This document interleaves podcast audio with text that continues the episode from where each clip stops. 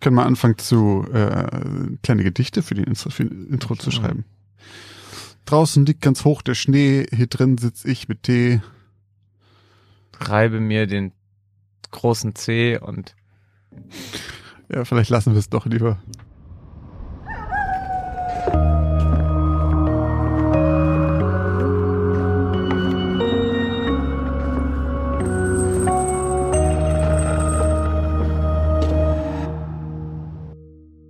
Moin und herzlich willkommen zur 25. Folge von Geschichten aus dem Altbau, dem Grusel-Podcast, auch heute natürlich wieder mit mir, Christoph Wellbrock. Und mit mir Josh Kliemann. Auch in dieser Folge gibt es wieder schaurige Ereignisse, mysteriöse Vorkommnisse und unerklärbare Phänomene.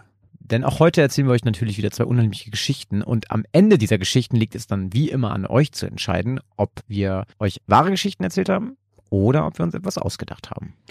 Und für alle, die Folge 24 noch nicht gehört haben, keine Angst, denn hier folgt die allseits bekannte Spoilerwarnung. Springt einfach zu 2257, denn ab dort beginnen die neuen Geschichten.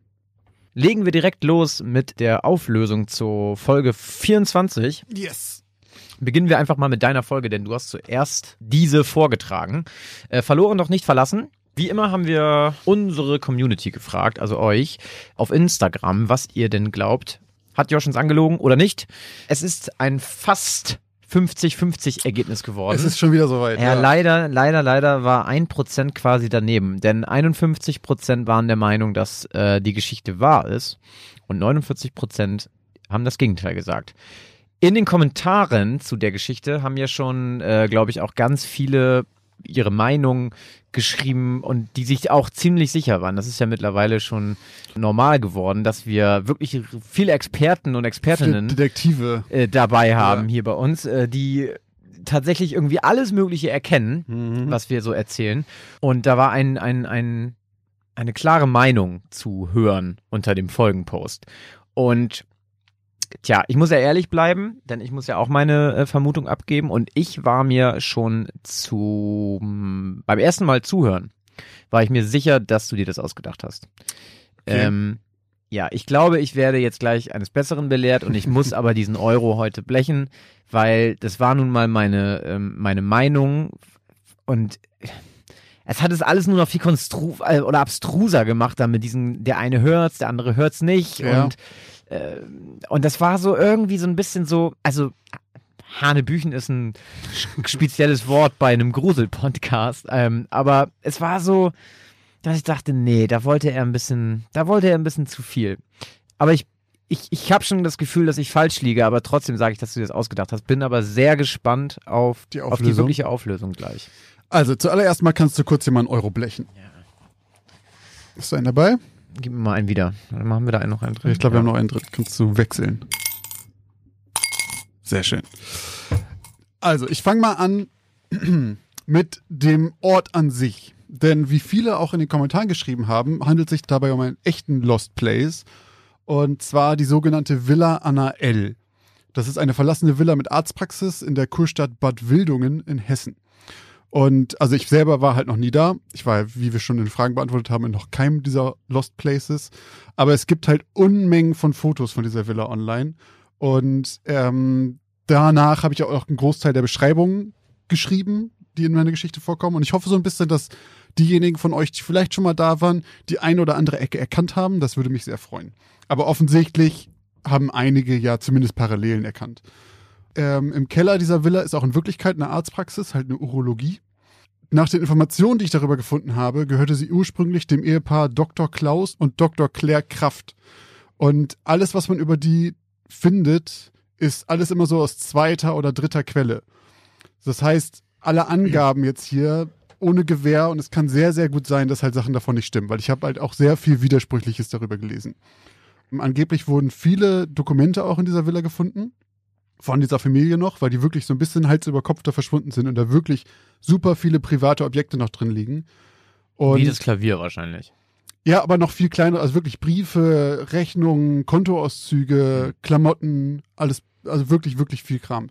Auch auf den Bildern sieht man das, da liegen noch Kleider und sowas rum und so. Also es ist schon echt krass, das sieht aus, als ob da, als ob die halt einfach von heute auf morgen nach Hause gegangen sind und es dann aber, also das ist trotzdem eine ziemliche Ruine mittlerweile.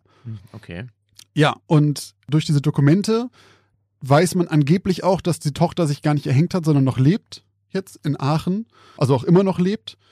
Aber wie gesagt, ich habe halt Widersprüchliches gelesen, deswegen kann auch sein, dass das nicht stimmt. Was aber jedoch zu stimmen scheint, ist, dass der Vater, also Klaus Kraft, verstorben ist und angeblich liegt dieser Grabstein von ihm sogar im Haus. Den sieht man auf manchen Bildern auch, aber dann weiß ich natürlich nicht, ob den irgendwer nachträglich da reingepackt hat, zufällig. Der Grabstein. Da liegt ein Grabstein mit seinem Namen, mit äh, Geburts- und Todesdatum. Gott, das ist ja wie bei Halloween. ja, stimmt, ein bisschen. Auf jeden Fall scheint es so, dass die Kinder das Erbe ausgeschlagen haben, angeblich auch wegen Verschuldung, was man angeblich von Kontoauszügen weiß und so weiter. Mhm. Aber so viel halt zum Ort an sich. Zu der Geschichte, die ich erzählt habe, was den Leuten passiert ist, die ist auch wahr, und zwar ist das eine Hörergeschichte. Das ist unserer Hörerin Vanessa passiert. Wie in meiner Geschichte beschrieben, ist es relativ ähnlich auch alles. Ist sie auch wirklich mit zwei Freunden im unterwegs in Lost Places und war halt auch dann da. Und da ist alles nahezu genauso passiert, wie ich gesagt habe. Auch, dass sie die Musik gehört hat, dass sie das Flüstern gehört hat.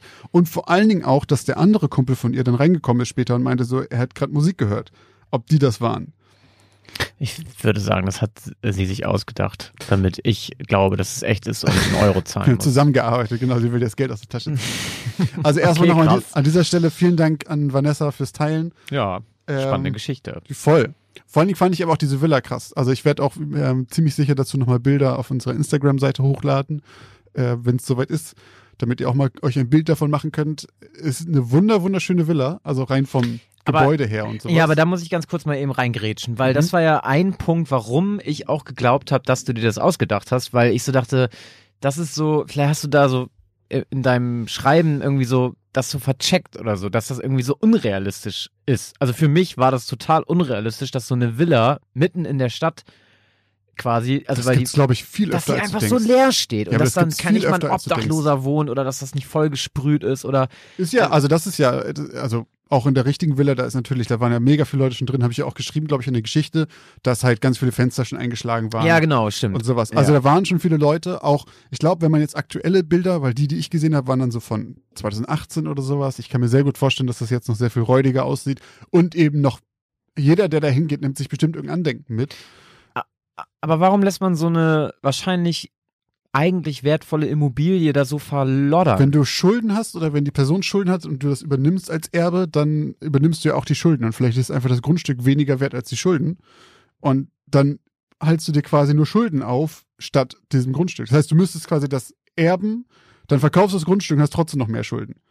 ja, wahrscheinlich hatten die einfach das Ding noch nicht abbezahlt. Kann auch sein, aber das gibt's. Also wie viel Schulden willst du haben, wenn du eine abbezahlte fette Villa hast? So, da musst du ja, wahrscheinlich hatten die Schulden und noch Schulden auf dem Haus. Kann, kann gut sein. Ja, okay. So, aber ich glaube, das gibt's halt krass. nicht so selten. Dann wird sowas meistens irgendwie, glaube ich, zwangsversteigert irgendwann und da halt vielleicht nicht, weil es so eine alte Ruine ist oder so. Ich weiß es nicht genau. Aber ähm, ich wette mit dir sowas. Also ich glaube, halt bestimmt die Hälfte der Lost Places sind solche Sachen, die irgendwie eigentlich krasse Gebäude sind, vielleicht sogar in krassen Gegenden, aber halt einfach aus bürokratischen Gründen. Das sind ja eigentlich selten so Privatbesitze, Besitz. Lost Places? Oder? Sind das nicht meist so alte, riesengroße Hotels oder alte Bahnhöfe und so? Ich reiche diese Frage weiter an unsere Hörerinnen und Hörer. Apropos Bahnhof, ne? Ja. Jetzt, ich weiß gar nicht, ob das ein Lost Place ist. Ich glaube ja, aber ich weiß auch gar nicht mehr, ob es den gibt. Okay, vielleicht laber ich jetzt auch richtig, einen richtigen Unsinn. Aber ich habe mal ein, ein Bild gesehen von einem alten Bahnhof in Detroit.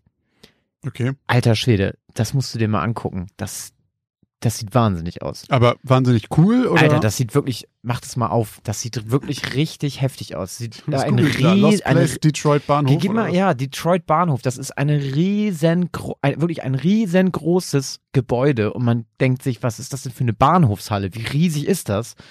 Also es ist wahnsinnig. Es kann aber auch sein, dass Das Ding hier. zeig mal.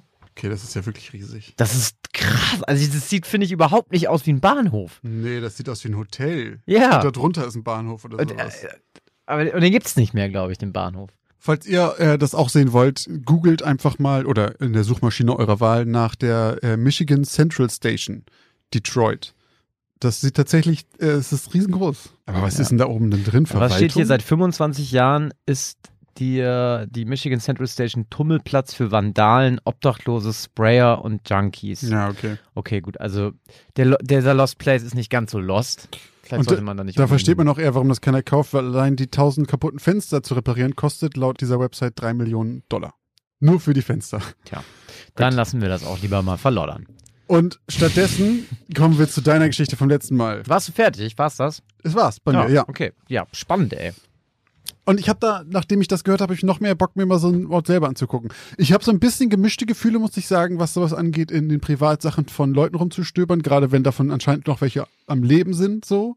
Ja, auf jeden Fall. Das ist, finde ich, also, weil wenn das was Älteres ist und du sagst, okay, hier hat im 18. Jahrhundert irgendwer gelebt und davon lebt keiner mehr, fein. Ich finde immer so, wenn es heißt, okay, irgendwer von denen lebt noch, ist woanders und kann das Haus der Eltern nicht haben, weil die verschuldet sind und dann guckst du da und liest ein paar von den Büchern. Hm. Aber wie gesagt, ich weiß ja auch nicht, ob die wirklich noch leben und wie die Geschichte im Hintergrund ist. So, also ich habe jetzt nur das zusammengesucht, was mir am realistischsten vorkam. Aber Ja, aber da geht's mir genauso. Also, ähm, ich, ich würde auch das so, also auch wenn da jetzt alle tot wären mhm. und da jetzt nicht irgendwie noch ein Gerücht, also wenn, wenn ein Gerücht im Raum stehen würde, dass noch jemand vielleicht lebt, ich glaube, wenn das so nicht irgendwie lange, lange her wäre, dann würde ich da nicht reingehen. Also wenn das so wäre, okay, vor zehn Jahren hat hier noch eine Familie gewohnt und die sind jetzt alle tot Mhm. und ich laufe da irgendwie in dem Schlafzimmer rum von denen oder im Kinderzimmer, das würde ist zu nah, ne? pervers Ich finde auch, wenn das halt so, wie gesagt, so 18. Jahrhundert ist es immer so, ja, das ist Geschichte. Also, ich meine, ich mein, das macht man ja permanent. Nur ist das Ja, halt nicht stimmt. Lost Place. Wenn du da irgendwie in Sissys alten Schloss in Österreich rumläufst, da sind auch alle tot. So, aber ja, okay, das ist, kriegst du auch Eintritt sein. ja, klar. Aber letzten Endes ist es was Ähnliches. Aber gibt es eigentlich? Hast du das mal irgendwie zufällig dann aus Interesse mal recherchiert, ob das so hier im Umkreis irgendwas gibt? Ach so, ich dachte gerade, ob es Sissy gab. Äh, ich dachte gerade, wo Nee, das ist ein, die gab's nie. Wer ist das? Äh, Habe ich nicht geguckt. Wir's wir mal raus. Wir, wir suchen das Also mal raus. wenn, wenn, ansonsten, wenn, wenn hier jemand äh, aus Bremen oder aus dem näheren Umkreis von Bremen irgendwie kommt oder einen Plan hat, ob es hier irgendwas gibt, dann äh, haut uns das mal in, in, in die DMs oder per E-Mail raus. Dann, Ja. äh, würden, dann fahren wir da mal hin. Also Ja. ich würde das auf jeden Fall mit ich dir hätte auch machen. Bock drauf. Da machen wir eine, äh, dann gibt's eine Sonderfolge aus dem Lost Place. Geschichten aus dem Altbau to go. Geschichten aus dem Lost Place. Uh. Pitch, ich pitch das Format gleich. Ja, ja, direkt kurz einmal irgendwo anmelden. Okay, so, jetzt aber wirklich zu deiner Geschichte. Und zwar die Geschichte Der Beobachter. Mhm. Äh, auch da hatten wir natürlich euch gefragt, ob ihr glaubt, sie ist wahr oder nicht. Und von euch sagten ganze 73 Prozent, dass sie wahr ist und nur 27 halten sie für ausgedacht. Also ungefähr drei Viertel, die es für echt halten. Äh, nochmal einmal ganz kurz umreißen, worum es ging. Das ging darum, äh, dass eine Familie in ein Haus zieht und ominöse Botschaften in schwarzen Umschlägen mit gelben Siegeln bekommt von einem selbsternannten Beobachter, der über Sachen wie junges Blut schreibt und sie halt offensichtlich beobachtet. Auch hier geht es mir tatsächlich ähnlich wie dir, dass ich halt aus den Kommentaren, die wir mittlerweile gekriegt haben, sehr, sehr sicher glaube oder rausgelesen habe, dass die wohl echt sein soll. Zumindest wurde immer wieder Sachen erwähnt, die Leute wohl erkannt haben. Deswegen gehe ich stark davon aus, dass sie echt ist, aber ich war mir sicher, dass sie ausgedacht ist, weil das für mich so einen so so einen komischen Vibe hatte irgendwie so. Ich musste ein paar Mal an so H.P. Lovecraft-mäßig was denken, weil irgendwas ist im Keller von dem Haus, irgendwas Böses, Ominöses und dann diese Umschläge mit diesen gelben Siegeln und sowas. Das hatte für mich sowas, ach, keine Ahnung, sowas gotisch, archaisch, Böses. Ich weiß auch nicht warum, aber ich fand die auch richtig gut. Mir hat's richtig, richtig gut gefallen, aber ich äh, habe direkt gedacht, die ist äh, nicht echt und da muss ich jetzt natürlich auch bei bleiben. Ja, dann lass das, bring das Glas mal zum Klingen. Das ist mein Euro. Ich habe gerade keinen. Alter. Kriegst du wieder. Na gut. Äh, ja, äh, die 73 Prozent oder was es waren, äh, sind im Recht. Ähm, es handelt sich um die äh, Geschichte des sogenannten Watchers, ähm, wie er sich selber genannt hat. Ähm, und zwar ist es der Familie Brodes passiert, Derek und Maria.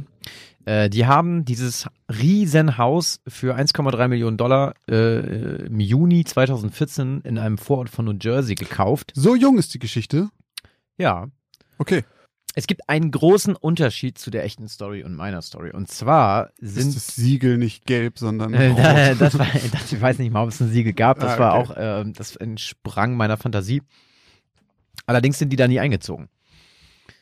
Ach, die haben vorher schon Briefe gekriegt, oder was? Ja, die haben 100.000 Dollar noch anschließend nach dem Kauf, also oder zum Kaufpreis obendrauf, äh, zu den 1,3 Millionen haben sie nochmal 100.000 Euro für Renovierungsarbeiten investiert und sie haben quasi zwischen Juni und August renoviert Mhm. und haben dann auch ihren ganzen Besitz immer währenddessen da sozusagen hingebracht und ähm, haben aber eben während dieses Umzugs und während der Renovierungsarbeiten diese Briefe bekommen und haben sich dann irgendwann entschieden, nee, wir, wir ziehen hier auf gar keinen Fall ein. Das, ähm, das ist keine gute Idee. Genau, und es hat auch fünf Jahre gedauert, bis sie das Haus verkaufen konnten. Also die, Aber war, was war denn da im Keller jetzt? War da nichts im Keller?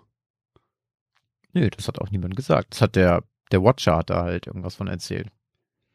Also ich kann, ich habe, ich habe hier mal, ähm, ich kann euch mal ein paar Originalbriefe vorlesen. Ähm, ich lese die jetzt mal auf Englisch vor, es sind Zitate und ich übersetze das dann mal so sinngemäß. Also der erste Brief, den sie bekommen haben, ähm, lautete wie folgt. Dearest new neighbor at 657 Boulevard. Allow me to welcome you to the neighborhood. Also das heißt auf Deutsch, äh, liebe Nachbarn im 657 Boulevard, äh, erlaubt es mir, euch in der Nachbarschaft willkommen zu heißen. Das war der erste Brief, also so relativ gut. harmlos, eigentlich ganz nett. Ja. Ne? Da meldet sich mal eben der. Ach so, und alles war natürlich mit The Watcher, also der Beobachter. Ähm, okay, das macht schon wieder weniger nett. So kriegst du eine Ja. Nachricht von wegen, herzlich willkommen, schön, dass Sie da bist. Der Beobachter. Ja, genau. Das ist halt so, okay, stopp, warte mal. Und, und während dann, und deswegen, also der, weil er hat halt auch teilweise eben äh, quasi Bezug genommen in seinen Briefen auf diesen ähm, Umzug oder auf diese Renovierungsarbeiten. Ich habe das auch in der Geschichte einmal geschrieben, dass sie, dass er gefragt hat, ob sie schon wissen, was in den Wänden ist. Hm. Und äh, dann dazu schreibt er nämlich folgendes. Welcome again to your new home at 657 Boulevard. The workers have been busy and I have been watching you unload car full of your personal belongings. Have they found what is in the wall yet? In time they will. Also nochmal heißt er sie herzlich willkommen und ähm, er hat gesehen, wie ganz viele Trucks ausgeladen wurden mit äh, quasi persönlichen Besitztümern dieser Familie und fragt halt eben, ob sie schon rausgefunden haben, was in den Wänden ist und falls nicht, dann werden sie es bald auf jeden Fall rausfinden. Ähm, Genau, genau. das ist richtig, aber sorry, aber es ist richtig gut geschrieben. Die Briefe. Die Ja. sind so richtig normal mit so einem, immer am Ende so einem kleinen ominösen irgendwas. Ich mag, mag das richtig gerne. Ja, also ich habe noch zwei, ähm, die ich äh, lesen kann, vorlesen kann, werde ich gleich noch tun. Ganz kurz noch eben auch zu, was in der Geschichte passiert ist, wenn die Vorbesitzer, ähm, die Woods hießen die im, in, in der Wirklichkeit, äh, die haben 23 Jahre vorher da gewohnt und die haben einen Tag vor dem Auszug auch einen Brief bekommen. Auch vom, Vom Watcher. Aber der war halt einfach nur ein bisschen weird. Also der war, weil das der erste Brief war und weil dann nicht, sage ich mal, gedroht wurde mit irgendetwas, sondern, sage ich mal, so wie der erste Brief hier vom Watcher war, von wegen, hey, herzlich willkommen, Leute, Mhm. war der wahrscheinlich so nach dem, also ich, es, die haben Schön, dass ihr da wart. ja, irgendwie so, die haben Watcher. den halt leider nicht veröffentlicht, deswegen habe ich da keine Infos zu. Ähm, und deshalb wurde auch die Klage abgewiesen von den Brothers. Äh, die haben dann nämlich versucht, die äh, Familie Woods, also die Vorbesitzer des Hauses, zu verklagen. Und zwar auf betrügerischer oder wegen betrügerischer Verschleierung und vorsätzlicher und fahrlässiger Zufügung von emotionalem Stress. Weil sie meinten, dass die das wussten. Genau Okay. und ähm, das halt nicht gesagt haben während den ganzen Verhandlungen Mhm. und während des ganzen wegen der Kaufabwicklung. Daraus ist halt leider nichts geworden.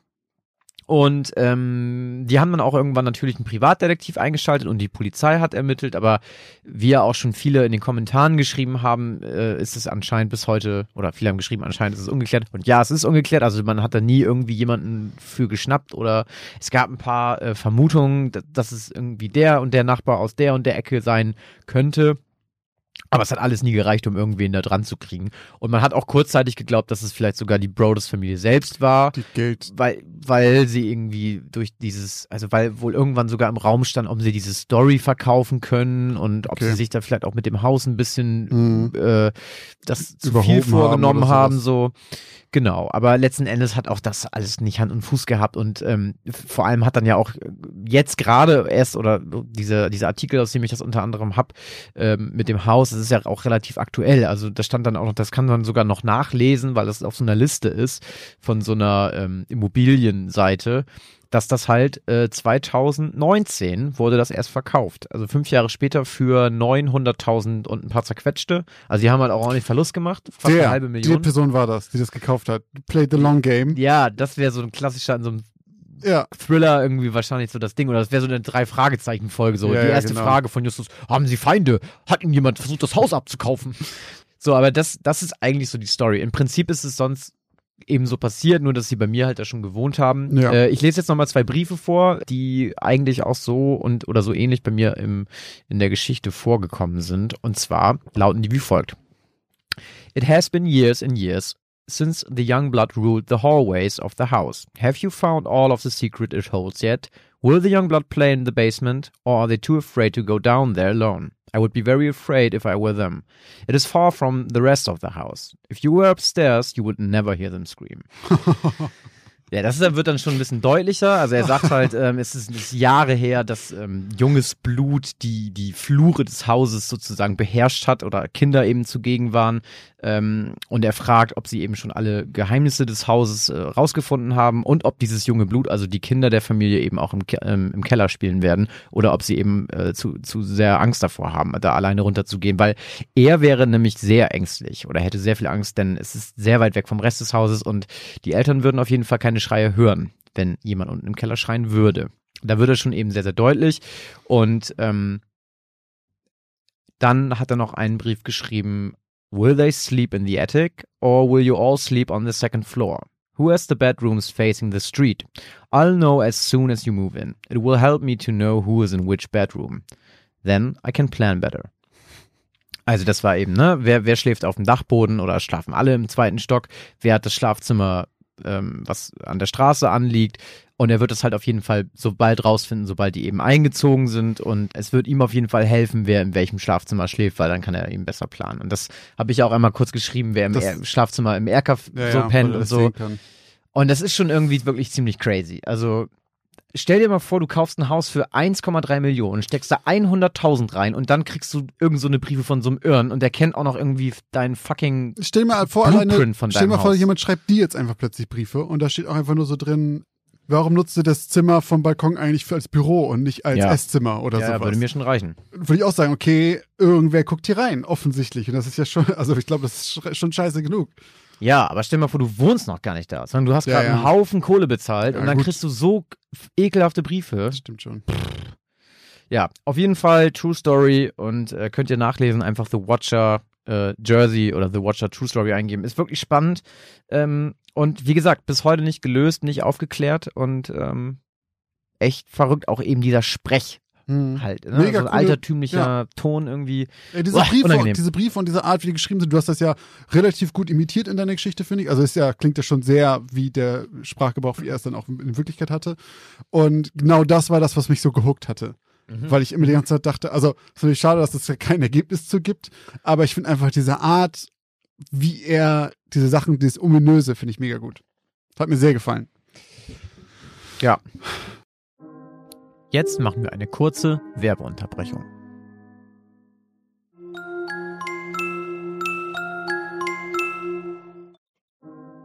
Und jetzt geht's auch schon weiter mit den neuen Geschichten. Ja, dann würde ich sagen, Machst du wir, mach ich, soll, ich direkt, weiter? soll ich direkt weitermachen? Ja, komm, feuer den nächsten okay. raus. Okay, okay. So, dann wie immer, äh, lehnt euch zurück, macht es euch alle bequem und ähm, zieht euch die Decke bis zur Nasenspitze. Denn äh, jetzt erzähle ich meine Geschichte. Tödliches Flüstern. Oktober 1983. Mit einem Ruck zog Archie das Rollo der Ladefläche des Trucks herunter und klopfte anschließend dreimal kräftig gegen das Heck. Und Abfahrt! brüllte er durch die ihm entgegenwehende Windböe. Es war ein ungemütlicher Herbsttag und die Dämmerung hatte bereits eingesetzt.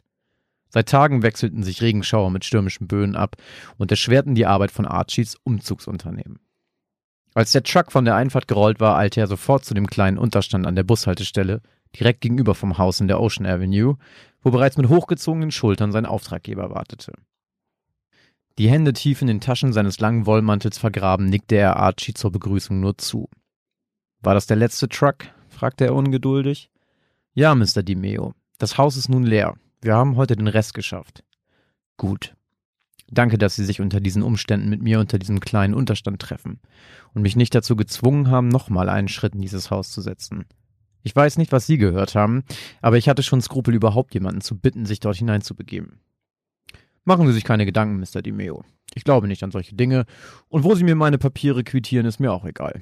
Der Kunde ist König, sage ich immer. Auch wenn es hier etwas zieht. Der Mann im Wollmantel lächelte trocken.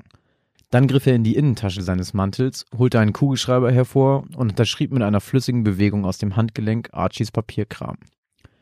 Vielen Dank, Mr. Banner. Passen Sie auf sich auf. Es ist stürmisch. Mit diesen Worten steckte der Auftraggeber seinen Schreiber wieder zurück in die Manteltasche und eilte mit schnellen Schritten zu dem am Straßenrand geparkten Wagen. Archie winkte noch einmal zum Abschied und ging anschließend leicht nach vorne gebeugt die Einfahrt des Hauses hinauf. Er blieb vor der geöffneten Tür am Eingang stehen und schaute für einen Moment in die vollkommen leergeräumte, düstere Eingangshalle. Auch wenn Archie nichts auf die Schauergeschichten gab, die man sich in der kleinen Vorstadt erzählte. Er wusste, dass er nicht mal, wenn man ihm Geld dafür bot, in dieses Haus ziehen würde. Er zog die Eingangstür hinter sich zu und steckte den Schlüssel wie vereinbart in den Briefkasten. Danach stieg er in seinen Pickup und machte sich auf den Heimweg. Zwei Monate zuvor. August 1983. Mit einem Rasseln flitzte das Rollo der Ladefläche des Trucks nach oben und Luca Di Meo wischte sich den Schweiß von der Stirn. Es war Ende August und die Sonne brütete über dem kleinen Städtchen, welches für die Di Meos ab sofort ihre neue Heimat sein würde.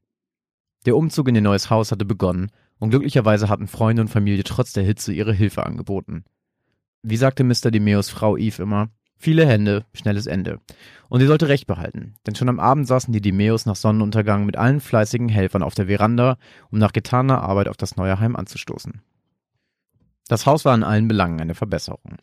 Die zwei Kinder der Dimeos, Anthony und Rose, hatten jetzt endlich eigene und vor allem größere Zimmer. Mr. DiMeo konnte sich im Keller des Hauses eine Werkstatt einrichten und Eve freute sich über den Garten, den angrenzenden See zum Grundstück und der Nähe zu ihren Eltern, die nur etwa 50 Kilometer entfernt in Brooklyn wohnten. Doch nur kurz nach dem Einzug der DiMeos begannen die seltsamen Vorfälle, die Luca DiMeo letztendlich dazu bewogen, nach knapp zwei Monaten wieder auszuziehen und ein Umzugsunternehmen damit zu beauftragen, alles an Möbeln und jeglichen weiteren Besitz aus dem Haus zu schaffen. Mit seiner Tochter Rose fing es an. Nach nicht mal zwei Wochen, nachdem die Dimeos eingezogen waren, bemerkte Mrs. Dimeo, dass ihre Tochter öfters Selbstgespräche führte, wenn sie allein war, und sofort verstummte, wenn man den Raum betrat.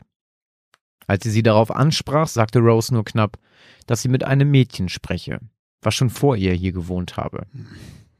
Auf die Frage, wer das kleine Mädchen sei und wo ihre Eltern wären, antwortete Rose, sie heißt Tiffany, Mami. Aber ihre Eltern sind leider schon tot. Ohne eine Miene zu verziehen, nickte Miss DiMeo darauf nur stumm und erzählte Luca am Abend besorgt von Rose und dem imaginären Mädchen.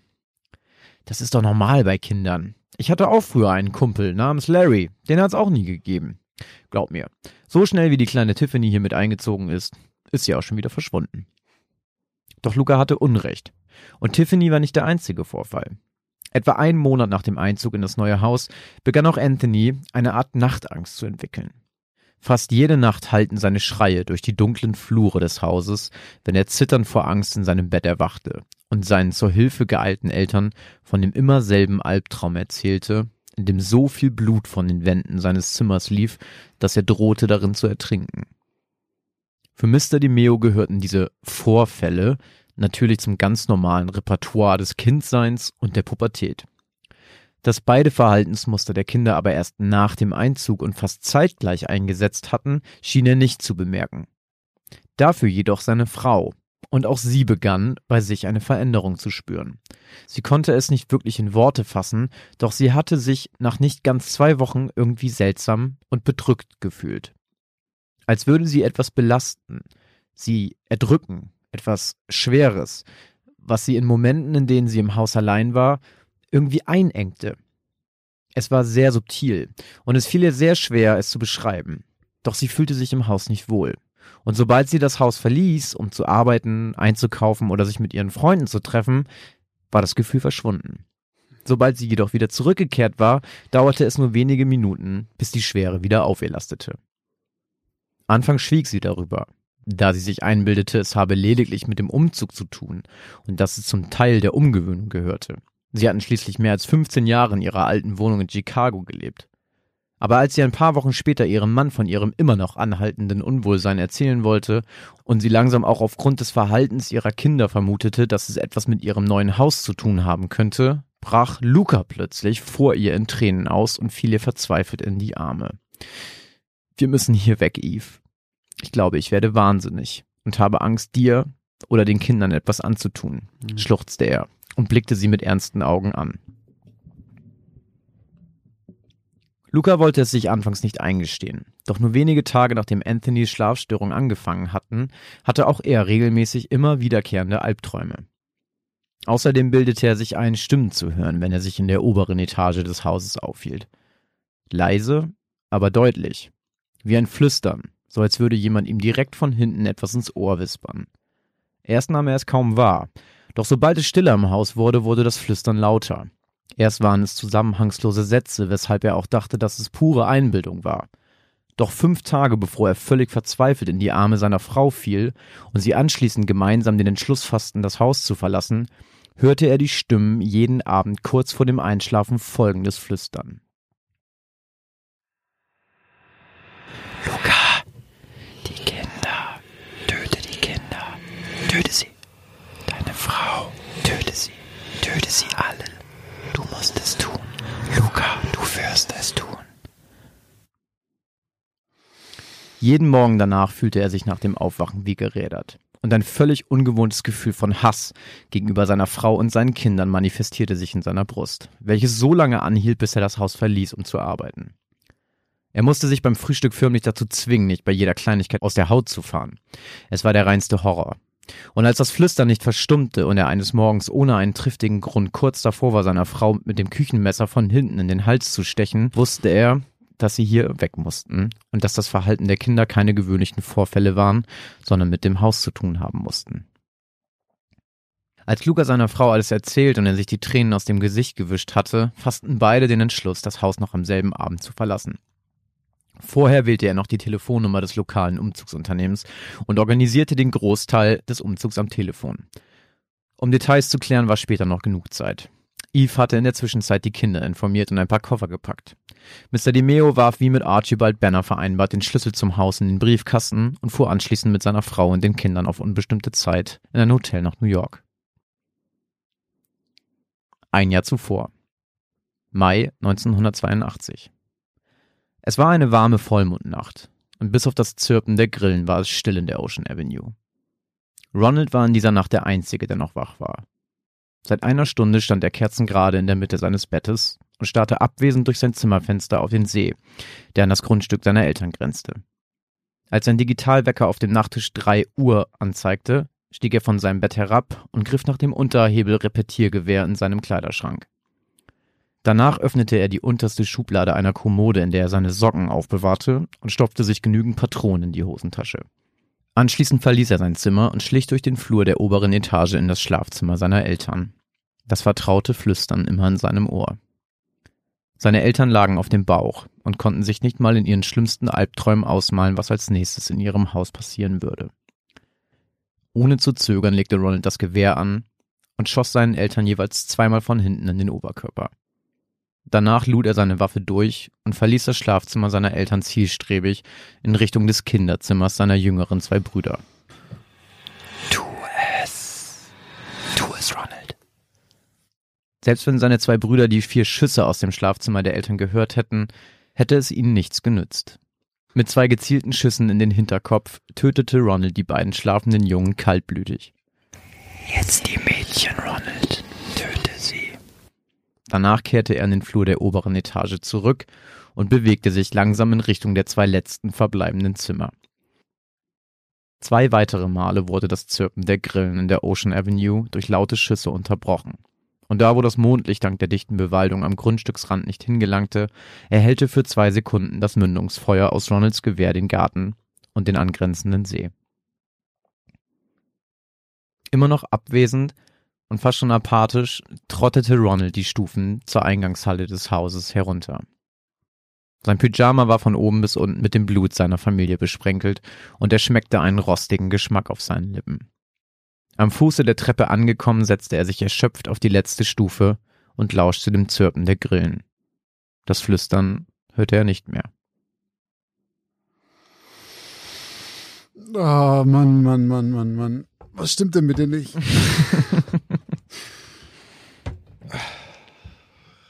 Also, was mir sehr gut gefallen hat, ist, dass die Geschichte rückwärts geht quasi. Mhm. Das fand ich richtig, war ein geiler Kniff, hat mir sehr gut gefallen.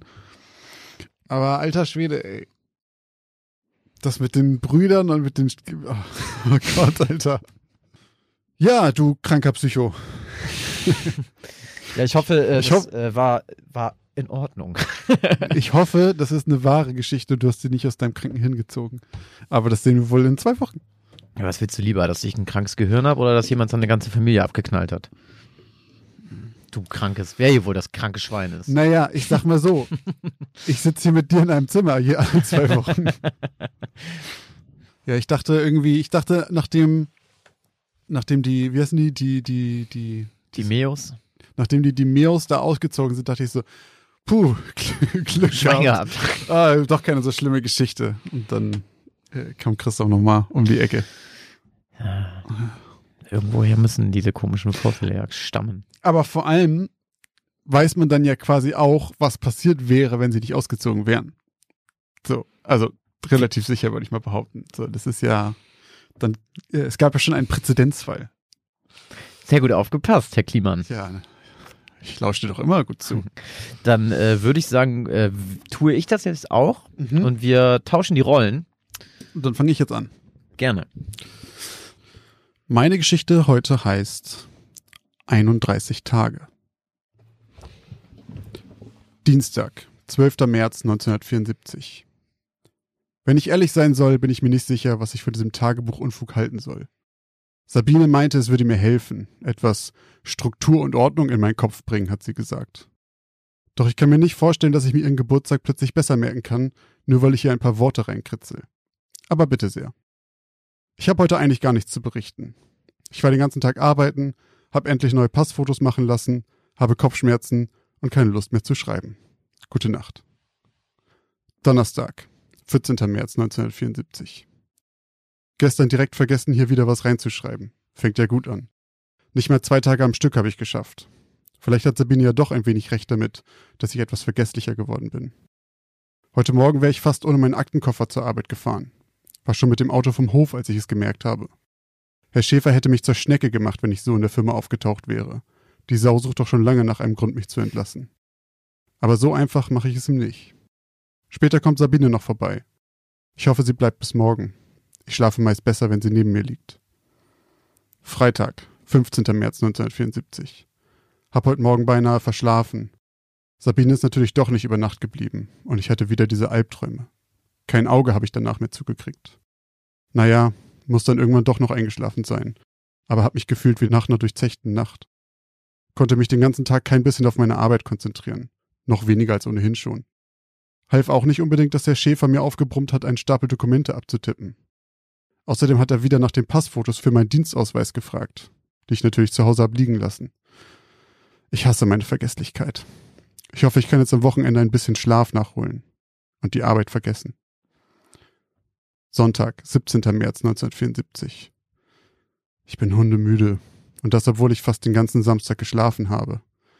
Um ehrlich zu sein, kann ich nicht einmal mehr genau sagen, was ich dieses Wochenende überhaupt gemacht habe. Es war einfach plötzlich schon wieder vorbei. Diese Kopfschmerzen machen mich wahnsinnig. Sabine war vorhin da. Ich habe sie wieder nach Hause geschickt. Fühle mich einfach nicht nach Gesellschaft. Ich muss jetzt wieder ins Bett, muss morgen wieder ins Büro. Montag, 18. März 1974. Letzte Nacht war die Hölle. Diese Kopfschmerzen. Es war, als würde von innen etwas an meinem Schädel kratzen und nur darauf warten, herauszuplatzen. Ich glaube, ich habe Fieber. Ich habe Herrn Schäfer gesagt, dass ich krank bin und nicht ins Büro kommen werde. Natürlich glaubt er mir nicht. Soll mir egal sein. Ich brauche jetzt Ruhe. Mittwoch, 20. März 1974. Mir geht es endlich etwas besser. Sabine hat mir gestern Suppe gebracht und sich um mich gekümmert. Ich kann froh sein, sie zu haben. Als ich heute Morgen ins Bad ging, sah ich im Spiegel blaue Farbe in meinem Gesicht. Auch meine Finger waren voll davon. Ich habe überall nachgesehen, aber ich kann mir nicht erklären, woher sie kommt. Ich hab's schnell abgewaschen, bevor Sabine wieder zu Besuch kam. Außerdem finde ich diese verdammten Passfotos nicht mehr. Egal, wo ich suche. Sie sind einfach verschwunden. Herr Schäfer reißt mir den Kopf ab, wenn ich morgen ohne sie auf der Arbeit erscheine. Freitag, 22. März 1974. Heute Nacht habe ich geträumt. von merkwürdigen Symbolen auf meinen Wänden. Es war so real. Doch ich habe keine Ahnung, was sie bedeuten sollten. Ich merke, wie ich immer wieder an Tagträume abdrifte. Immer wieder habe ich das Gefühl, mich an Dinge zu erinnern, die dann gar nicht passiert sind. Sabine macht sich Sorgen. Vielleicht bin ich ja doch gar nicht so gesund, wie ich dachte. Das Tagebuch hilft mir. Zumindest die paar Minuten, die ich davor sitze, scheinen Sinn zu ergeben. Alles andere wirkt so weit entfernt. Montag, 25. März 1974. Ich habe schon wieder verschlafen. Ich dachte, es wäre Sonntag. Ich. Alles verwirrt mich so. Ich wollte doch heute mit Sabine. Verdammt, was passiert mit mir? Es ist, als ob jede Nacht ein Stück von mir in meinen Träumen bleibt. Ich habe heute ein Kratzen aus dem Keller gehört. Ich war lange nicht mehr da unten. Dienstag, 26. März 1974. Dieses Arschloch Schäfer hat mir heute meine Kündigung überreicht, weil ich ein paar Mal zu spät komme und wegen den lächerlichen Passbildern ernsthaft? Bei seinem suffisanten Grinsen hätte ich mir am liebsten seine Augen aus dem Schädel gerissen. Das wird er mir noch büßen. Sabine habe ich davon nichts erzählt. Sie schaut mich im Moment sowieso immer so merkwürdig an. Fast, als würde sie mich nicht wiedererkennen. Da fällt mir ein, ich habe sie seit fast einer Woche nicht mehr gesehen. Freitag, 29. März 1974. Wo sind die letzten drei Tage geblieben? Es kommt mir vor, als wäre ich erst gestern gefeuert worden, doch die Woche ist schon fast wieder vorbei. Ich war ziemlich erschrocken, als ich heute in den Spiegel geschaut habe. Für eine Sekunde war es, als ob ein Fremder mich anguckt. Dann erst habe ich mich selbst erkannt. Dieses Buch hier ist das Einzige, was mich bei Verstand hält. Ich kann mir selbst nicht mehr trauen. Meine Erinnerung. Wann habe ich Sabine das letzte Mal gesehen? Ich weiß es nicht mehr. Samstag, 30. März 1974. Ich habe mein Passbild wiedergefunden. Zumindest glaube ich, es ist meins. Es lag heute Morgen vor meiner Tür. Doch anstelle der Augen starren mich nur tiefe schwarze Löcher auf dem Bild an. Auf der Rückseite steht mit blauer Schrift geschrieben, nur noch eine leere Hülle. War ich das? Da ist schon wieder dieses Kratzen aus dem Keller. Mittwoch, 3. April 1974. Ich glaube, ich werde beobachtet. Menschen folgen mir durch die Straßen, doch die Stimmen warnen mich vor ihnen. Es hat ein bisschen gedauert, bis ich auf dem Rückweg meine Wohnung wiedergefunden habe. Es ist, als ob ich etwas von dort weghalten will. Ich fühle mich leer. Zum Glück habe ich dieses Buch. Freitag, 5. April 1974. Ich habe heute ein Kratzen aus der Wand gehört. Es kam von hinter der Kommode.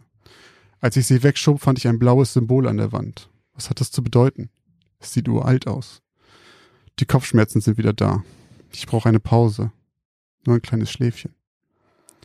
Sonntag, 7. April 1974. Ich war heute im Keller. Die Wände. Die Wände sind von oben bis unten mit blauer Farbe beschrieben, in einer Sprache und mit Symbolen, die ich nicht verstehe, die ich noch nie gesehen habe. Die blaue Farbe. Habe ich überhaupt geschlafen in den letzten Tagen? Ich muss mich konzentrieren, um diese Zeilen hier zu schreiben. Der Wahnsinn nagt an mir und ich habe keine Kraft mehr. Ich will nur noch, ich, ich weiß nicht mehr, was ich schreiben wollte. Ich habe seit Tagen dieses Fiepen im Ohr. Die klaren Momente werden seltener. Von Nacht zu Nacht verliere ich mehr von mir selbst. Ich habe Angst einzuschlafen. Montag, 8. April 1974. Heute stand eine weinende Frau vor meiner Tür. Sie wollte in die Wohnung und schimpfte laut mit mir. Sie sagte, ihr Name wäre Sandra, Saskia, nein, Sabine, das war's. Doch ich glaube, ich habe sie noch nie gesehen. Ich habe sie weggeschickt. Ich brauche meine Ruhe. Ich habe das Gefühl, ich habe einiges zu tun. Mittwoch, 10. April 1974. Ein fremder Mann im Spiegel und immer diese Stimmen. Ich wünschte, es wäre endlich ruhig. All das hätte endlich ein Ende. Mein Kopf droht zu platzen und es fällt mir schwer, etwas zu sehen. Was von all dem ist echt und was habe ich bloß geträumt? Ich kann es nicht mehr sagen. Freitag, 12. April 1974. Heute ist ein schöner Tag. Ich fühle mich gut. Keine Probleme, keine Gedanken. Fast als wäre ich nur noch eine leere Hülle. Nur noch eine leere Hülle. Klassischer Kliman am Ende. Oh, ups. Da haben wahrscheinlich jetzt schon äh, alle Hörerinnen und Hörer wahrscheinlich gleichzeitig mit mir das im Kopf gehabt. Klassischer Klima. Klassischer Kliman. Ja, alter Schwede. Ich war ganz schön äh, gebannt, muss ich ganz ehrlich sane. Ähm, also so eine Story, wie jemand einfach mal wahnsinnig wird. Mhm. Und ich gehe ganz stark davon aus, dass der Gute selber seinen Keller vollgemalt hat. Und ich komme nicht drum herum, dass das irgendwas bei mir getriggert hat im Kopf. Irgendwas, Ja? ich weiß nicht was, aber es kam mir. Warte mal, wo habe ich denn das? es gab einen Moment, wo mich das so äh, gekriegt hat, wo ich dachte, warte mal, das, das. Aber ich kann es absolut nicht einordnen. Also es ist nur, dass ich das Gefühl habe, ich könnte das schon mal gesehen haben. Im Mhm. Film oder so. Äh, aber ich krieg's nicht mehr zusammen. Aber Ja, muss einfach noch zwei, dreimal unsere Folge hören, wenn sie draußen ist. Ah, Also es war schon. Also er meint, er wird halt. Warte mal, ich glaube, es war bei diesem, ähm, dass er, genau, dass der Arbeitgeber ihn gefeuert hat. Mhm. So, und da war es bei mir so, so von wegen so, hä, wie? Und dann, und ich glaube, ich habe das schon mal gehört und dann sagt der Arbeitgeber, Digga, du bist irgendwie zwei Wochen nicht zur Arbeit gekommen. so war, und so, jetzt rafft okay, er halt okay. nicht, weil er halt irgendwie so, Das meinst du, ja. und ich würde, das, das ist auch so ein bisschen diese Frage, ob er halt den, da bin ich auf die Auflösung auch gespannt, weil, weil ich das Gefühl habe, dieser Typ ist halt wirklich, der wird wahnsinnig und der Mhm. vergisst ja auch alles. Der vergisst Mhm. ja so gerade, wer seine Freundin ist, Mhm. dass der halt auch vergisst, wie die Zeit vergeht. Und Ja. dass er halt so in seiner eigenen Zeitrechnung ist. Und jedes Mal, wenn er in den, ich, ta- tatsächlich muss ich auch sagen, ich bin irgendwann nicht mehr ganz mitgekommen mit den Tagen. Mit den Tagen, Also ja. ob er jeden Tag geschrieben hat, du hast Mhm. ja einmal geschrieben, dass er es am ersten Tag schon nicht geschafft hat, gleich am nächsten Tag wieder zu schreiben. Ich würde jetzt mal behaupten, dass er sonst, dass du das 31 Tage, also irgendwann dann ab immer je, täglich. Nee, nee, das ist, der springt viel. Ah, okay, okay, aber dann, aber selbst dann würde ich sagen, dass er nicht mehr so genau weiß, in welchem Ja, Monat ja. er ist, sondern dass das alles anders ist. Ja, okay. Ähm, Jetzt war, okay, jetzt weiß ich was also es war irgendwie ein cooler, äh, also was heißt, es gab ja keinen Twist oder so, sondern man hatte schon, man kommt gut mit und man weiß so, Mhm. okay, der wird einfach wahnsinnig gerade, Alter. Mhm. Und das ist auf jeden Fall Sabine und nicht, also schon, wo du anfängst, ja, da kam eine Frau, da wusste ich schon, okay, das ist safe halt Sabine und dann so ein fremder Mann im Spiegel, das ist halt er. Ja, Ähm, war geil. War, war eine geile mich. Story, muss Freut ich mich. sagen. Ja, ich, mein, ich habe mal was Neues ausprobiert. So, vom Stil her. Ja, es, es macht mich jetzt nur ein bisschen fuchsig. Ey, hörst dir einfach, ich schneide dir das ganz schön und dann hörst du es nochmal in Ruhe an und dann äh, vielleicht Ja, mache ich ja sowieso morgen. Vielleicht macht es dann ja noch ein, zwei Mal Klick Äh. oder so. Das sehen wir dann ja. Ja, aber Alter, stell dir mal vor, du. Also, ich weiß, hast du schon mal apropos. Stell dir vor, du wirst Stell dir mal wahnsinnig. vor, du schreibst Tagebuch. so, wie, hast du gar nichts zu tun? Nein, schreibst du Tagebuch? Hast du schon mal gemacht? Ich habe es tatsächlich gemacht, als ich in Australien war, aber habe dann ganz schnell wieder aufgehört, weil ich, das war tatsächlich ähnlich wie in der Geschichte, dass ich irgendwie gemerkt okay, pff, ich habe schon wieder eine Woche nichts gemacht, nichts. Keine Ahnung, ich habe dafür nicht die Muße, mich hinzusetzen, weil ich irgendwie denke, weiß ich nicht, ich, mich nervt auch, dass ich einfach so langsam schreibe und dabei so schnell denke und es einfach dauert, die Gedanken aufzuschreiben. Das ist mir einfach zu lang. Ich bin kein Mensch für ein Tagebuch, glaube ich. Ich habe das ehrlich gesagt noch nie ausprobiert. Also vielleicht ist das auch ganz geil. Also ich glaube, wenn ich das machen würde, dürfte das wirklich niemand lesen. Also weil da würden ganz viele Leute, glaube ich, nicht gut wegkommen. Glaube ich sofort. Aber ich habe das noch nie gemacht und ich habe auch irgendwie, Ich weiß halt nicht, was mir das bringen soll. Ich glaube, du schreibst dir den ganzen Scheiß von der Seele. Also Ja, das gut. alt, weil keine Ahnung, wenn du jetzt irgendwie so einen Chef hast, den du zum Kotzen findest und der nervt dich den ganzen Tag und du kommst nach Hause und dann, keine Ahnung, im schlimmsten Fall wohnst du auch noch irgendwie alleine oder so und kannst es halt niemandem erzählen, was dein Chef für ein Kotzbrocken ist, dann Mhm. schreibst du es einfach aus und dann schreibst du da auch irgendwie rein, ich wünschte, der würde, würde morgen sich am, hier, am scharfen Papier schneiden oder so. Keine Ahnung, so, so, ne, und dem halt irgendwie so Sachen, und dieses Arschloch und lalala, ich glaube, das tut richtig gut. Man schreibt sich da wirklich so diesen Frust von der Seele. Ich glaube, es ist, Dann ähm, wäre das aber wirklich was für dich. ja, pff, mir geht's ja gut, ich habe ja nix. Aber ich, ich glaube, so Frust ablassen könnte dir schon gut tun. Ja, dafür habe ich ja äh, Dark Souls und, Und äh. Freunde und Kollegen. Ja. Freunde und ja, Freunde und Kollegen, die müssen sich das immer anhören. Nee, aber ich, ich kann mir schon ganz gut vorstellen, dass das so eine Art äh, fast schon so therapeutische Schreiben auch vielleicht ist für Aber so dann hätte ich, glaube ich, voll Schiss, dass irgendwer das findet oder dass das irgendwo rumliegt und irgendwer, keine Ahnung, ist bei dir zu Gast und guckt einfach mal rein oder sowas. Naja, du darfst, also wer schreibt denn heute noch so? Also ich würde es also ich würde es einfach digital machen, Ach so, glaube ich. okay. Also ich meine, ich glaube, ich glaube, per Handschreiben ist noch ein bisschen geiler. Aber jetzt mal ganz ehrlich, dann schreibst du halt in irgend so ein unscheinbares Büchlein, was irgendwo rumfliegt. Weil ich meine, wenn du mal irgendwie in so Filmen oder so, das ist halt dann auch immer so ein Buch mit einem Schloss, das ist dann irgendwie rot-gold und da steht dick drauf, mein, meine größten Geheimnisse Mit bitte so, nicht mit so einem öffnen. Herzschloss und dann gibt es so einen Ja, Schlüssel, den du irgendwo also, am Hals trägst. Wenn du irgendwo hier 300 Notizbücher rumfliegen hättest, dann als ob ich da irgendwie drin rumwühlen würde, so. Ja. Aber wenn da eins auf einem Podest liegt, ja, okay, wenn so auf, dem, auf dem Nachttisch quasi ein so ein Ja. großes Buch mit so, mit so einem Ledereinband wo, wo die Feder in der Tinte Ja. noch daneben steht, so und da so ein Licht. Äh, Vorne steht in so einem Herz drauf, Christophs Tagebuch. ja, genau. Dann würde ich da auch vielleicht würde mal ich auch reingucken. Nee, aber ich hab's noch nie gemacht, aber Alter, ey, stell dir mal vor, du wirst wahnsinnig. Und du merkst das auch noch. Also weil, äh, das da kam mir wieder dr- so was ähnliches. Ich glaube, irgendwie kommt mir das auch alles bekannt vor. Ich habe so ein Déjà-vu, als hätten wir da überhaupt schon mal drüber gesprochen, weil ich komme jetzt schon wieder auf so ein Thema, was ich auf jeden Fall schon mal hier angesprochen habe, und zwar Demenz. Hm, da haben wir schon mal drüber geredet, Genau, und wie die Leute, ob du das halt raffst, so, ne? Also du raffst ja auf jeden Fall, dass du Sachen vergisst und das, und das merkt er ja auch. Ich glaube, das ist das Schlimmste. Dann, weißt du, Sachen zu vergessen und dann dement zu werden, ist halt für alle Leute scheiße, außer der dementen Person, wenn die schon voll dement ist und das eh nicht Ja, mehr rafft. So. ja. Das ist für alle anderen halt kacke. Aber ich glaube, also dieser, dieser Moment, wenn du noch so halb bei Bewusstsein bist und zwischendurch, keine. Ahnung, erkennst deine Tochter plötzlich einmal wieder und weißt, okay, ich erkenne die sonst nicht wieder. Das muss absolut fürchterlich sein. Ja, und wenn du halt auch dann irgendwann so, also ne, ich hatte ja, habe ich ja mal erzählt, Zivi gemacht im Altenheim. Mhm. Und dann, äh, dann waren da, da wusste ich halt von meinen Vorgesetzten so, ja, ja, die sind so auf dem, auf einem guten Weg, dass die bald richtig dement werden Okay. und so. Und die peilen das auch schon so halb, aber die vertuschen das dann immer so, ne? Also du, ich war ja dann immer so, ich musste dir immer zu dieser Weil Spielrunde. denen das unangenehm ist, meinst du? Oder was? Ja, ja, ja, genau. Okay. Also ich musste die dann ja immer zu dieser Spielerunde holen und dann so, so, um elf geht's los. Ne? Und die, die halt gar nicht dement waren, du, gehst um zehn rein, so, in einer Stunde geht's ab und dann machen wir, Mensch, ärger dich nicht. Und dann Mhm. kommen sie, ja, ich komme, alles klar. Und dann kamen die auch. Und bei den anderen musstest du immer noch mal hingehen und dann so, ne, denken sie dran. In zehn Minuten geht's dann gleich los.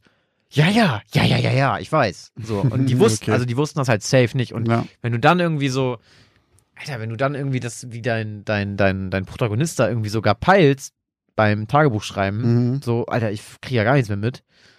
Oder du auch gar keine Erklärung mehr hast, so irgendwann für irgendwelche Sachen. Also ich meine, wir haben ja wahrscheinlich alle schon mal einen Blackout gehabt. So, Ja, ne? gut. Und das, da weißt du ja auch dann manchmal, Alter, ich weiß nicht, warum mein Knie offen ist oder warum ich blaue Farbe im Gesicht habe. So. Ja, ja. Ich finde es auch, also ich finde so, ey, keine Ahnung, wenn man so mit 16, 17 das erste Mal so richtig besoffen war, hatte ich auch einmal so meinen ersten Blackout und das ist so unangenehm. Ja, was heißt hier 16, Alter? Ich bin 30 und hab noch Blackouts. Ja, okay, aber das liegt auch an deinem Trinkverhalten. Das Christoph. schneiden wir raus. Das Da, schneiden müssen, wir da raus. müssen wir sowieso nochmal in Ruhe drüber reden.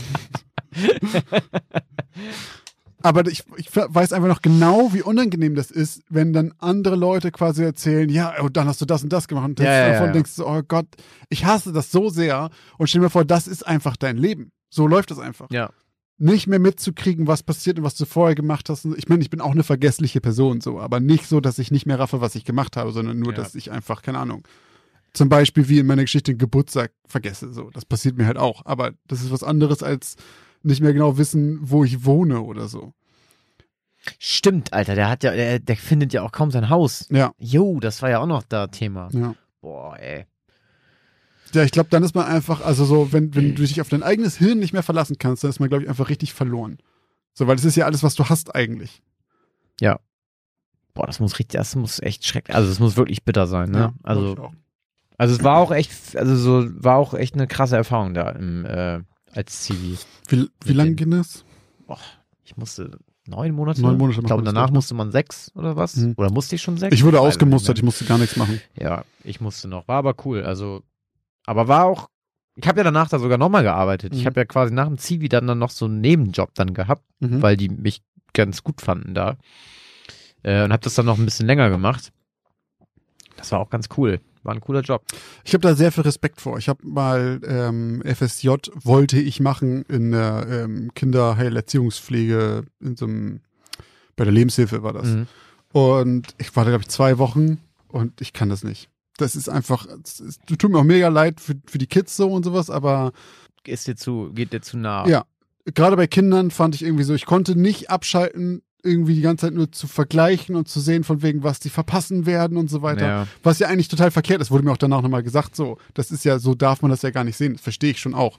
Aber ähm, das, das fiel mir ganz, ganz, ganz schwer, das abzuschalten.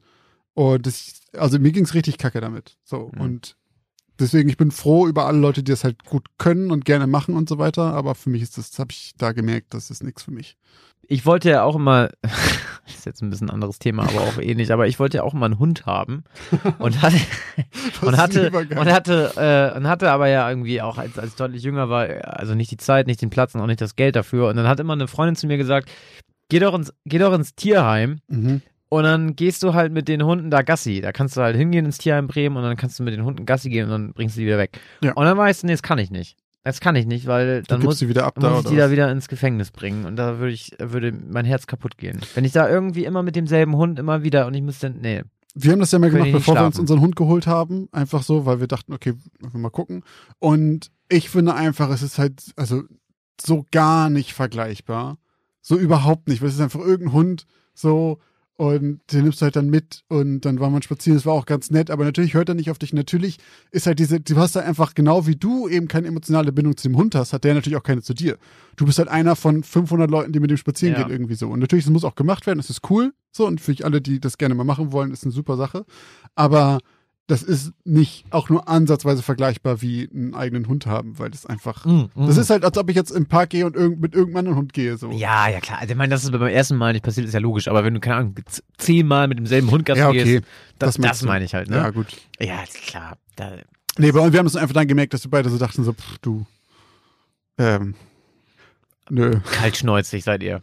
Nee, da gab es mehr als genug, die das gemacht haben. Man musste sich da quasi anmelden. Fast so kaltblütig wie Ronald. Tja, Tja, aber so viel zu unseren Geschichten und zu unseren äh, Hunde-Stories und Zivi-Stories. äh, haben wir wieder ein bisschen äh, ab vom, vom Thema gequatscht. das muss auch ähm, mal sein. Das muss auch mal sein. Und wir quatschen auch jetzt noch etwas weiter ab vom Thema, denn ähm, wie das ja mittlerweile schon ähm, eine äh, festen Einzug in unseren Podcast gefunden haben.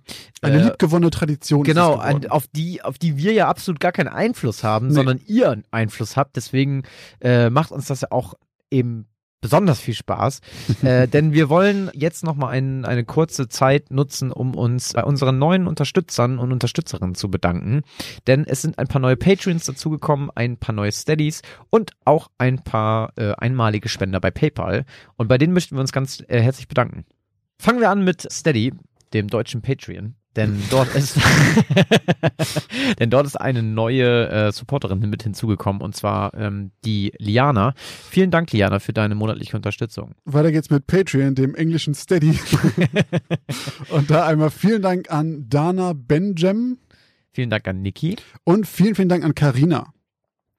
Genau, das sind die äh, neu hinzukommenden monatlichen Unterstützer und Unterstützerinnen.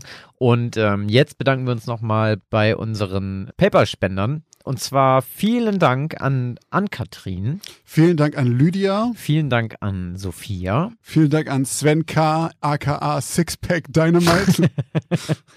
vielen Dank an Anna-Katharina, vielen Dank an Per. vielen Dank an Bettina. vielen Dank, liebe Bettina. Vielen, vielen Dank an Daniela. Und vielen Dank an Schmelsemar, aka Spensemar, aka Schmelli, aka Ben. Vielen Dank. Vielen Dank an alle, die gespendet haben. Ähm, wir wissen das wirklich zu schätzen. Und wenn ihr auch diesem Reigen an Dankessprüchen ähm, hinzugefügt werden möchtet, dann gibt es dort mannigfaltig Möglichkeiten. Und zwar findet ihr entweder bei Instagram oder Twitter in der Bio jeweils oder auch in den Shownotes zu dieser Folge ein Linktree. Dort ist ein Link, da klickt ihr drauf und da drunter findet ihr dann die Links zu zum Beispiel eben Patreon oder Steady oder auch PayPal. Wir freuen uns wirklich über jeden, der uns hier bei diesem Projekt unterstützt und sind sehr dankbar dafür. Wenn ihr uns irgendwie anders oder wenn ihr euch irgendwie anders erkenntlich zeigen möchtet, dann könnt ihr das natürlich auch tun. Denn ihr könnt uns zum einen auf Instagram folgen. Wir haben nämlich einen Instagram-Kanal, der heißt Geschichten aus dem Altbau. Dort bekommt ihr natürlich auch immer ordentlich was äh, im Gegenzug zu eurem äh, Follow. Dort wird es dann zum Beispiel auch Bilder zu der Villa Anna L geben, die aus der Auflösung von der Folge letztes Mal kommt. Falls ihr da mal echte Bilder zu sehen wollt und keine Lust habt, das zu googeln, findet ihr die auch bei uns bei Instagram. Genau, also wir posten da halt regelmäßig eben Hintergrundinformationen oder irgendwie tolle Bilder, die wir halt irgendwie von euch bekommen oder von, äh, die wir selber gemacht haben oder halt irgendwie auch im World Wide Web finden. Aber wir posten natürlich auch immer jede zweite Woche mit jeder Folge unsere, äh, unseren Folgenpost. Dort bekommt ihr immer ein äh, aktuelles Bild zu unserer Folge und dann könnt ihr mit den ähm, anderen Menschen dieser Community eben äh, einen kleinen Dialog führen und euch eben, keine Ahnung, miteinander unterhalten und abstimmen, ob ihr glaubt, ob wir euch eben wahre oder unwahre Geschichten erzählt haben. Und darüber hinaus dürft ihr uns natürlich auch dann, wenn ihr uns irgendwie unterstützen möchtet, dort auch gerne teilen auf dieser Plattform, denn ähm, wir haben uns sagen lassen, dass das Teilen in der Instagram-Story die äh, Mundpropaganda des äh, 2021 ist. Und äh, da hat- seid ihr natürlich herzlich eingeladen, dran teilzunehmen. Und ihr könnt uns, falls ihr uns bei Apple Podcast hört und falls ihr uns auch nicht bei Apple Podcast hört, könnt ihr euch uns aber trotzdem dort äh, auch gerne eine Bewertung geben. Falls ihr uns sonst irgendwie Feedback geben wollt oder Tipps oder Ideen für Geschichten oder was auch immer, dann schickt es doch einfach an geschichten aus dem Altbau at outlook.de, denn unter dieser Mail könnt ihr uns immer erreichen. Genau, da könnt ihr uns alles hinschreiben, zum Beispiel, ob ihr Tagebuch schon mal geschrieben habt, Oh ja, ähm, so, solche Sachen. Also, wenn ihr irgendwie Feedback oder irgendwas habt zu den Geschichten, zu den Folgen an sich oder so, wenn, wenn, auch wenn, wenn ihr irgendwas richtig stellen wollt, was irgendwie, weil wir irgendwie Unsinn erzählt haben, dann immer her damit. Da freuen wir uns. Das kann gern mal passieren. Ähm, genau, weil wir sind auch nicht unfehlbar. Ja, aber ich würde sagen, vielen, vielen Dank an alle, die äh, heute wieder uns äh, beiden zugehört haben. Und wir sind auch, glaube ich, damit schon wieder am Ende unserer Folge. Und deswegen würde ich sagen, bis zur nächsten. Geschichte aus dem Altbau.